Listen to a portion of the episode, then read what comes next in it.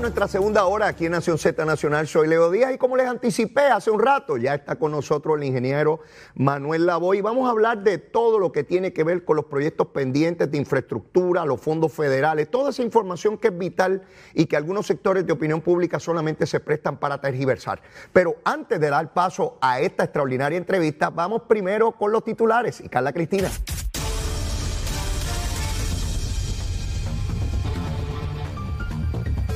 Buenos días, soy Carla Cristina informando para Nación Z Nacional. De inmediato los titulares. El vicepresidente de Asuntos Regulatorios de Luma Energy, Mario Hurtado, indicó que la empresa no se responsabilizará por los equipos y alimentos dañados a consecuencia del apagón masivo que sufrió el país el pasado miércoles. De otro lado, el negociado de energía de Puerto Rico advirtió que mientras la generación de electricidad dependa de combustibles fósiles, cuyos costos están fuera del control local, las reconciliaciones entre gastos e ingresos seguirán incidiendo cada tres meses sobre la factura de luz de los abonados. Por su parte, el alcalde de Bayamón, Ramón Luis Rivera, hijo afirmó ayer que es hora de que el gobierno y las agencias pertinentes reevalúen los términos del contrato que encarga a Luma Energy de la reconstrucción del sistema eléctrico del país. En temas internacionales, con una participación menor al 19% de los electores, el presidente de México, Andrés Manuel López Obrador, venció el primer referéndum de revocación de su mandato. Para Nación Z Nacional les informó Carla Cristina. Les espero en mi próxima intervención. Estás con Nación Z Nacional por el Habla Música y Z93. Ya estamos, ya estamos aquí de regreso en Nación Z Nacional y como les prometí, tenemos con nosotros al ingeniero Manuel Lavoy, director del COR 3. Saludos, ingeniero, ¿cómo estamos? Buenos días, Leo. Gracias por esta oportunidad. gracias, gracias a ti, Manuel, por, por estar disponible para aclarar todo este asunto al pueblo de Puerto Rico. Quisiera poner en perspectiva eh, tu ejecución en el gobierno. Eh, comenzaste dirigiendo desarrollo económico en la pasada administración. ¿Eso es así? Eso es correcto. Eh, me nombraron en diciembre del 2016 y estuve sirviendo como secretario por cuatro años entre el 2017 y 2020 y ahora en el mandato del COL 3 por la confianza que me ha depositado el gobernador Pierluisi. Eres de los pocos funcionarios que eh, pasan de un cuatrenio a otro, de ordinario, la vida útil, para utilizar una frase que está de moda, es mucho menor. No importa el partido político que esté en el gobierno, no. Los funcionarios están brevemente. Yo pensaría que donde más duraron la mayor cantidad y por el mayor tiempo fue en las dos administraciones de Pedro Rosselló, pero es por la continuidad de un gobernador a otro. No ha sucedido eso de allá para acá. Ahora estás en el COR 3. A mí me gustaría, este, Manuel, que tú nos definieras de la manera más sencilla posible para qué se creó esa instrumentalidad que tú diriges. Yo lo resumo en dos cosas, Leo. La primera, el COR 3 se crea luego del huracán María y fue un requisito, una solicitud del, gobierno federal.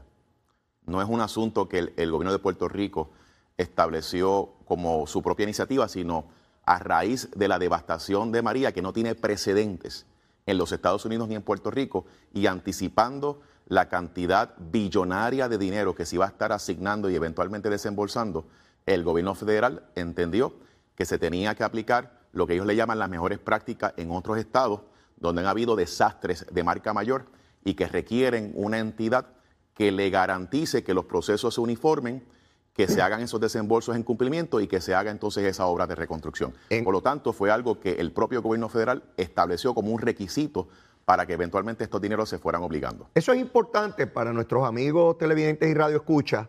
Esta entidad no existía, no tenía por qué existir. Pasa María, va a venir una enorme cantidad de fondos federales y el gobierno federal requirió esta instrumentalidad. ¿Qué hace? ¿Por qué el gobierno federal requirió esto? ¿Qué es lo que hace esa dependencia? El proceso de recuperación de un desastre, especialmente uno como este, que no tiene precedentes en los Estados Unidos, ni en FEMA, tiene cuatro componentes principales, Leo. La primera es que una vez pasa el desastre, en este caso María, hay un, eh, un, proceso bastante eh, engorroso, si lo podemos decir así, bastante complicado, de que hay que verificar esos daños, de que hay que levantar esos datos y eventualmente empezar a negociar con FEMA proyecto por proyecto de lo que va a ser esa reconstrucción a raíz de este desastre, en este caso María. El COR 3 en esa primera etapa asiste ayuda al municipio, a la agencia de gobierno, a la corporación pública, en ese proceso de navegación con FEMA hasta que eventualmente ese proyecto, FEMA obliga el dinero. Bien importante, ¿qué significa obligar el dinero? Significa que para ese proyecto, ese municipio, esa agencia, acordó con FEMA, con la asistencia del COL 3, cuánto dinero va a ser para ese proyecto, qué es lo que se va a reparar y términos y condiciones que tienen que seguir para cumplimiento federal. Luego viene entonces la reconstrucción, el trabajo. Entiéndase, por ejemplo, vamos a reparar un puente, vamos a reparar una subestación eléctrica. Eso le toca al municipio o la agencia. Ellos van haciendo ese trabajo y el COL 3 le va asistiendo para que en todo momento se cumpla con los requisitos federales. Cuando se va haciendo esa tarea, entonces viene esa agencia o el municipio, va donde el COL 3 y le pide un reembolso. Somete una solicitud de decir, ya yo gasté 100 mil dólares para ese proyecto de reparación de un puente, estos son mis gastos, esto es mi evidencia, procésalo, verifica que cumple con FEMA y me lo reembolsas. Eso lo hace el COL 3. Y luego entonces hace el cierre. El desastre ocurrió, se hace la reconstrucción, se hizo cada proyecto y el COL 3 asegura que todo eso se hizo en conformidad con FEMA y los requisitos de FEMA y se cerró todo. Eso en esencia es lo que hace el COL 3 y es un balance entre ser eficiente, adelantar la reconstrucción, tomando en consideración el sentido de urgencia de un desastre como este y la necesidad de reconstruir, pero a la misma vez el COL 3 tiene esa responsabilidad de asegurar que se cumpla con todos los requisitos de FEMA. Manuel, estamos hablando de que el COL 3 atiende las peticiones sobre obras de reconstrucción del Ejecutivo, entiéndase el gobierno central, así como los municipios. Ambos tienen que ir al COR 3. Eso es correcto. Ambos y también ciertas entidades sin fines de lucro que tienen facilidad y estructuras que el huracán o el terremoto también afectó, que se van a reparar y que cualifican para que FEMA entonces le dé ese dinero para que se haga esa reparación. Así que son agencias, corporaciones públicas, municipios y ciertas entidades sin fines de lucro como hospitales, por ejemplo, colegios privados, que también están recibiendo asignaciones para que se reparen esas estructuras. Esto es importante porque vamos a ubicarnos antes de María, cuando no existía el COR 3 cuando un municipio o el gobierno estatal requería fondos federales para realizar una obra, esa dependencia, vamos a suponer el Departamento de Salud Federal, pues le asignaba el dinero al gobierno de Puerto Rico, a su vez al Departamento de Salud de Puerto Rico y hacía la obra. No, no tenía esta estructura intermedia llamada COR 3 que tiene todo su andamiaje burocrático y que a su vez tiene que bregar con FEMA, porque no es que me dieron los chavos, a ver si estoy bien, Manuel. Tú, tú no vienes, yo soy el alcalde de un municipio y, necesito los chavos. Y tú no vienes y me dices, pues toma, Leo, toma 100 millones. No funciona así. Yo tengo que hacer la obra y tú me reembolsas a mí. Eso es correcto. Y eso es parte del reto que ha tenido la, reconstrucción después de María. Y de hecho, déjame decirte, no es solamente en Puerto Rico, porque esto es un diseño, un programa que le, eh, le impacta y le aplica de igual término a los estados. Ok. Entiéndase, no es solamente para Puerto Rico. Un municipio, por ejemplo, tiene que poner su dinero primero para reconstruir esa carretera o esa escuela o ese puente. Entonces el COL 3 le va reembolsando con los dineros de FEMA y va validando y va auditando para que se haga todo en conformidad con el gobierno federal. ¿Cuál ha sido el reto, Leo, en ese ejemplo? Que obviamente los municipios tienen dificultades fiscales. Están pelados, Manuel, están pelados definitivamente tiene muchos retos fiscales y parte de las estrategias que se han diseñado bajo la administración Pelvisi es buscando la manera de adelantarle dinero, sea estatal o en, algunos casos el gobierno federal permite ciertos adelantos que nosotros hemos tratado de maximizar, precisamente atendiendo esa necesidad. Pero no estamos solos. Yo estuve hace dos semanas en Washington, D.C., donde pude ver lo que está pasando eh, con la reconstrucción y la recuperación de desastres en otros estados. Recuerda que aquí están pasando muchos desastres en Estados Unidos, no estamos solos en esto. Los estados, todos básicamente estaban levantando las mismas preocupaciones que nosotros tenemos en Puerto Rico. En muchos estados los municipios tampoco tienen recursos fiscales para poner su dinero adelante para entonces después que se les reembolse. Así que son eh, retos que son inherentes del programa que maneja FEMA, que se aplica a los estados y Puerto Rico como territorio. Así que es parte de lo que tenemos que trabajar y sí, ese es un ejemplo claro de las cosas que tenemos que buscar para inyectar liquidez para que los municipios y las agencias puedan obviamente hacer la reconstrucción y nosotros vayamos desembolsando eficientemente. Yo quiero dejar claro que el COL 3 no está exento de hacer sus propios ajustes. Yo he sido vocal en que el COL 3 tiene que seguir mejorando esa eficiencia porque en la medida en que los proyectos vayan moviéndose, los municipios y las agencias vayan haciendo su trabajo, el COL3 no se puede quedar atrás y tiene que entonces reembolsar de manera eficiente. Quiero, quiero ir contigo eh, a los ejemplos para ver si podemos ilustrar esto eh, bien claramente. Hay un alcalde y necesita hacer un puente. Ese puente requiere un diseño, requiere los recursos, toda la cosa. Explícame gráficamente cómo es ese caminar. El alcalde X determinó un puente. ¿Qué hace ese alcalde? Una vez llega a un acuerdo con FEMA, lo que se dice que FEMA le obliga el dinero, lo que eso significa es que para ese ejemplo, en ese puente, supongamos que vale un millón de dólares. En ese ejemplo, pasó un proceso bien, bien difícil, bastante engorroso, para acordar ese millón de dólares. Pero, pero no, en esa etapa no, no, va a ti, va directo a FEMA. Eso es correcto. Eso va a donde FEMA y nosotros asistimos, ayudamos a ese municipio a navegar un proceso sumamente complicado para que logre acordar con FEMA, para que FEMA le obligue ese millón de dólares. ¿En qué consiste esa asistencia? En, en, el personal técnico que los ayuda a cumplir con toda la documentación que requiere FEMA. ¿A eso tú te refieres? Correcto. Estamos hablando de hasta inspecciones. Ir al campo, verificar junto con el equipo del municipio y con FEMA qué fue lo que pasó con ese municipio, los daños perdóname, de ese, de ese, de puente. ese puente, los daños que sufrió ese puente por concepto del huracán María, verificar y acordar que esos daños son los daños y luego de eso evaluar qué es lo que se va a reparar. Ese puente se puede reparar, se tiene que reemplazar, va a poder cumplir para cuando venga el próximo huracán. Todo eso es un proceso sumamente técnico y el COR3 provee personal técnico. De hecho, son puertorriqueños y puertorriqueñas nosotros tenemos ya casi 200 empleados Eso te iba a preguntar, que dan ese tipo de servicio. Te iba a preguntarle el personal que, tiene, eh, obviamente es personal altamente técnico y, son 200 personas. 200 personas que cuando llegó María, Leo, el Col 3 que no existía y cuando arranca lo que había eran cinco personas. Cinco. Cinco personas y muchos contratistas. Porque no había eh, un conocimiento de manejar una reconstrucción, como, lo, como es el caso de María, que estamos hablando que en ese momento se estimaba que iban a ser 80 mil a 100 mil millones de dólares. El Coltres ha ido creciendo, ha ido aprendiendo, ha ido eh, eh, creando el conocimiento y la experiencia y ahora depende menos de contratistas porque hemos podido lograr un equipo de trabajo de puertorriqueños y puertorriqueñas que ya tienen esa experiencia y están ejecutando. Manuel, asististe al alcalde, identificaron eh, llegaron a la convicción de que hay que buscar el reemplazo. Van a FEMA, entonces ahora hay que convencer a FEMA. ¿Qué ocurre en FEMA cuando ustedes llegan allí asistiendo a ese alcalde?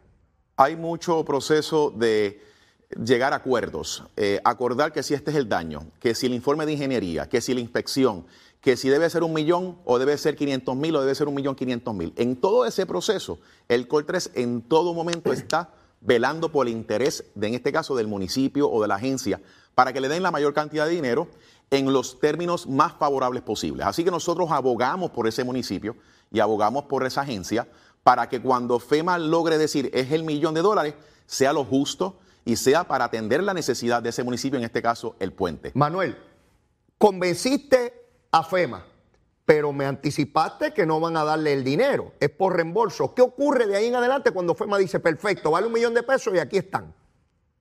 El municipio en este caso tiene que entonces conformar su equipo de trabajo, que ya lo tiene porque obviamente pasó el proceso para poder convencer a FEMA, y entonces eh, eh, pasar a la etapa de lo que le llaman la ingeniería y el diseño. Tú hiciste una mención.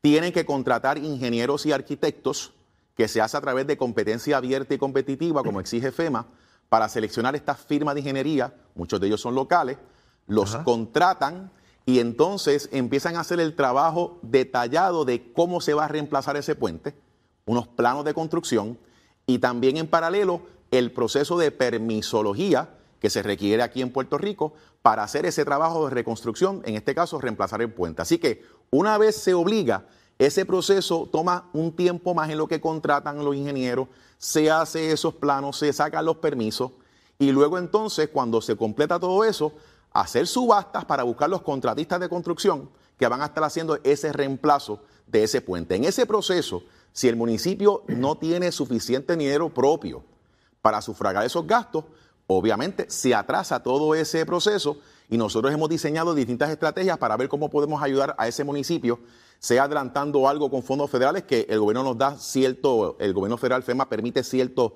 cierta latitud en esa área, eh, trabajando con el gobierno central para que le haga, le haga adelantos estatales para que eventualmente se puedan repagar con fondos federales, buscando maneras para que ellos puedan adelantar todo eso. Y todavía en ese momento, lo más que yo puedo reembolsar, Leo, son los gastos de ingeniería y de arquitectura. No puedo, no puedo gastar dinero, reembolsar dinero de construcción porque esa obra no se ha hecho. Manuel, asumiendo que se da la subasta sin cuestionamiento, porque eso es otra contingencia. Puede ser que el que no se llevó la subasta vaya al tribunal y eso retrasa en lo que se da en todos los procesos judiciales correspondientes. Pero asumiendo que no hubo eso, que se subastó y que ya se lo llevó quien se lo llevó, ustedes continúan en el COR 3 examinando la construcción, van mirando que se vaya cumpliendo con toda la reglamentación federal en esa etapa ya de construcción. Sí, damos ese tipo de servicio y quiero hacerte una salvedad, Leo en lo que se hace la contratación de los firmas de ingeniería y arquitectura, fácilmente se van tres a cuatro meses. Fácilmente. Y es como tú dices, que no se haya eh, hecho algún tipo de, alegación de que se tiene que hacer el proceso de nuevo.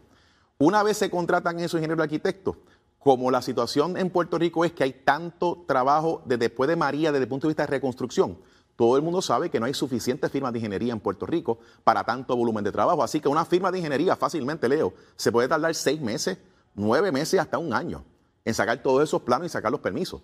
Y luego entonces la subasta de construcción puede durar entre tres, cuatro, cinco meses, se hace la contratación y entonces que arranca la obra. Por eso es que el 2021, parte de la instrucción del gobernador era qué tenemos que hacer para adelantar esos procesos. Y nosotros nos encargamos de darle ese apoyo a ese municipio, a esa agencia, para que pudiese navegar todo eso que te acabo de describir, luego de tener el dinero obligado, para ver cuán rápido podemos mover esos procesos de ingeniería, que si de permiso, subasta de construcción, y que todo eso, a tu punto, cada punto en esa área tiene que cumplir con unos requisitos específicos de FEMA. No solamente la construcción, es la contratación, son los planos, los permisos. Cada una de esas etapas, FEMA exige unos requisitos y el COL 3 tiene que asegurarse que en cada una de ellas se cumpla con esos requisitos para poder reembolsar esos gastos, en este caso de servicios, y cuando finalmente se da esa subasta de construcción, nosotros damos el apoyo para asegurarnos que la obra se va dando en dos direcciones, que sea lo que FEMA eh, acordó y lo que obligó. No se puede hacer otra cosa. No se puede construir otra cosa que no sea lo que está en el papel que FEMA obligó. Y número dos, que el municipio en este caso venga donde mí y nos someta solicitud de reembolso de esos gastos de reconstrucción, en este caso de este puente, que es el ejemplo que estamos usando. y todo eso hasta que finalmente el puente se pueda reconstruir o reemplazar en este ejemplo. En, ese ejemplo que estamos utilizando, por ejemplo, el alcalde no puede decir, ah, pues déjame hacer esta, esta calle, este conector para que llegue al puente, si no estuvo contemplado lo que aprobó FEMA. Eh, aun cuando parezca lógico que eso se debería hacer también, porque no se aprobó dinero para eso. Tiene que ser estrictamente para lo que se aprobó. Eso es correcto. Hay espacio para ir para atrás a FEMA y decir, podemos hacer un cambio A o un cambio B, pero eso también conlleva que hay que volver para atrás. Claro. Toda la evaluación y el tiempo, obviamente, que eso se tarda. Los desembolsos se hacen de manera parcial. Eh, según se va adelantando la obra y se va demostrando su ejecución, FEMA va desembolsando dinero o el desembolso es al final del camino totalmente. Es progresivo, es como acabas de mencionar, parcialmente. Municipio o agencia que demostró que logró un gasto, sea permiso, sea ingeniería o sea construcción, va donde el COL 3 y somete una solicitud de reembolso específicamente para eso, con la información y la evidencia de que ese trabajo se hizo. El COL 3 tiene la tarea de verificar toda esa documentación y asegurarse que cuando se reembolse no tengamos riesgo de que se tenga que devolver para atrás. Me explico.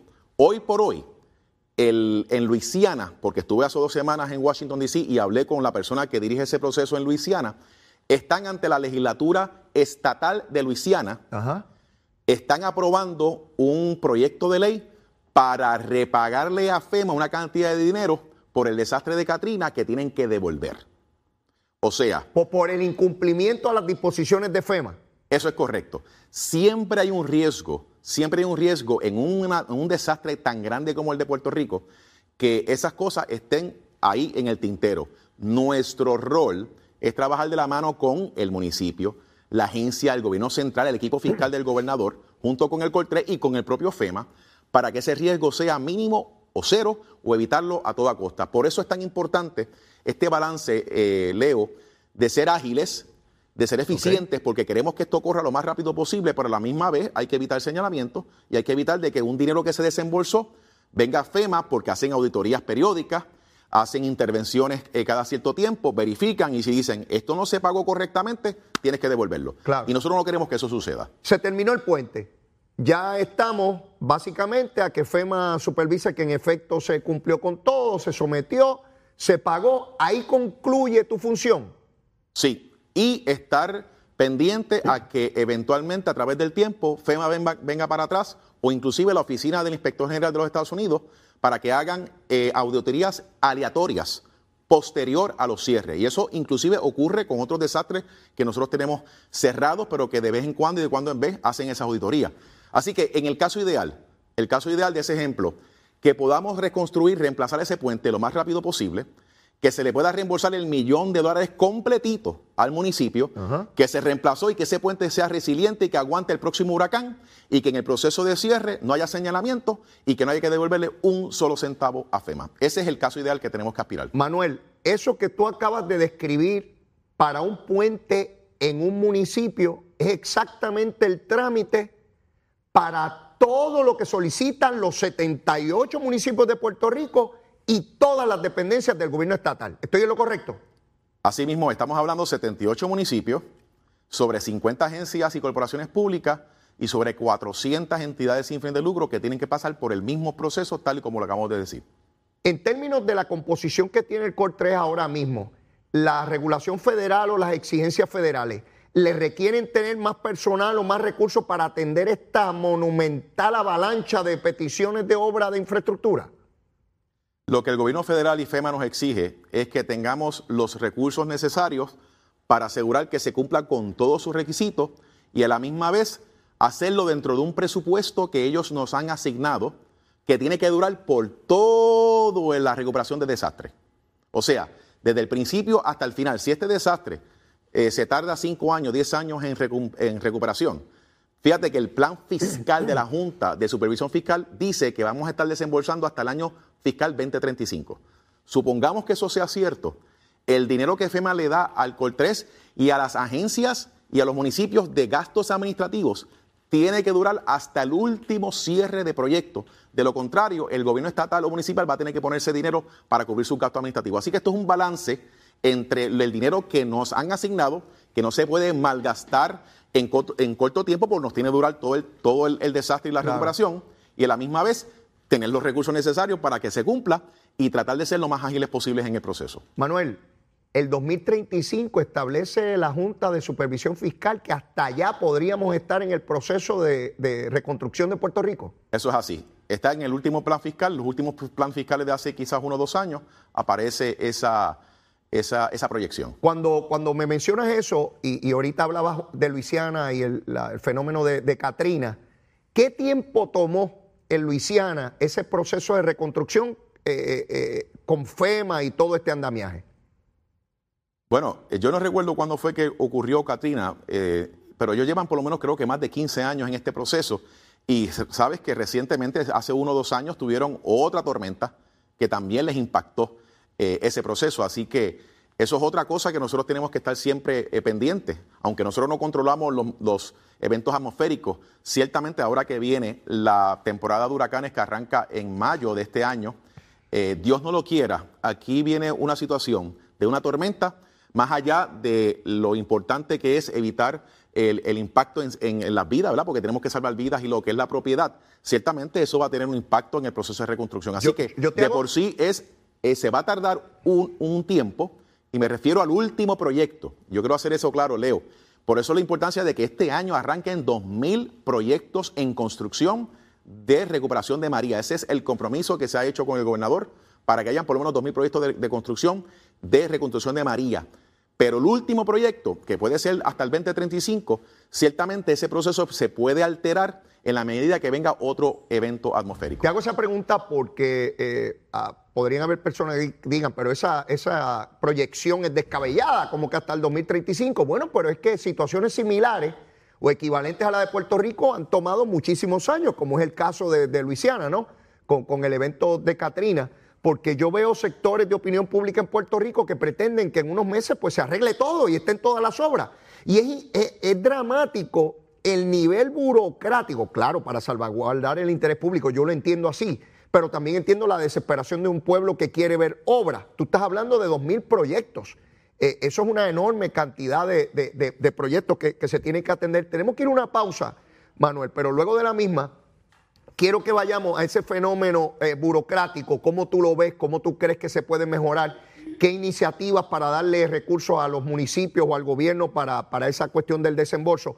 Pero de inmediato también quiero que entremos al caso de energía eléctrica y el evento que nos ocurrió la semana pasada y que estuvimos sufriendo hasta básicamente ayer de falta de energía y dónde están los proyectos que dice FEMA que ni Luma ni la Autoridad de Energía Eléctrica le ha sometido. Pero todo eso después de la pausa. Llévatela, chero.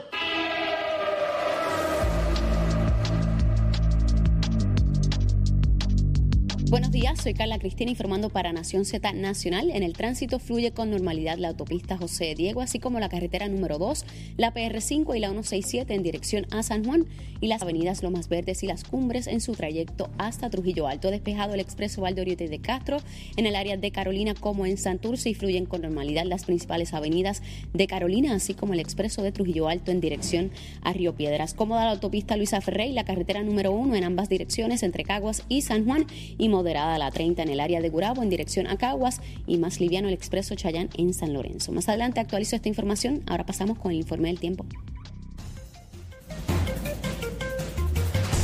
En el tiempo, el Servicio Nacional de Meteorología nos informa que hoy se esperan algunos aguaceros de aislados a dispersos en áreas de la en horas de la mañana a través de la zona este de Puerto Rico y se espera que, como es costumbre, en horas de la tarde la actividad de lluvia se concentre en porciones del centro y el oeste de la isla. Estos aguaceros podrían causar acumulaciones de agua en las carreteras y en áreas de poco drenaje, por lo que se recomienda tomar las precauciones y acciones correspondientes. La temperatura máxima estará en los medios a altos 80 grados en las costas y en los medios 70 a bajos 80 a través del interior y las zonas más elevadas de la montaña. Más adelante les hablo sobre las condiciones en el mar. Para Nación Z Nacional les informó Carla Cristina. Les espero en mi próxima intervención.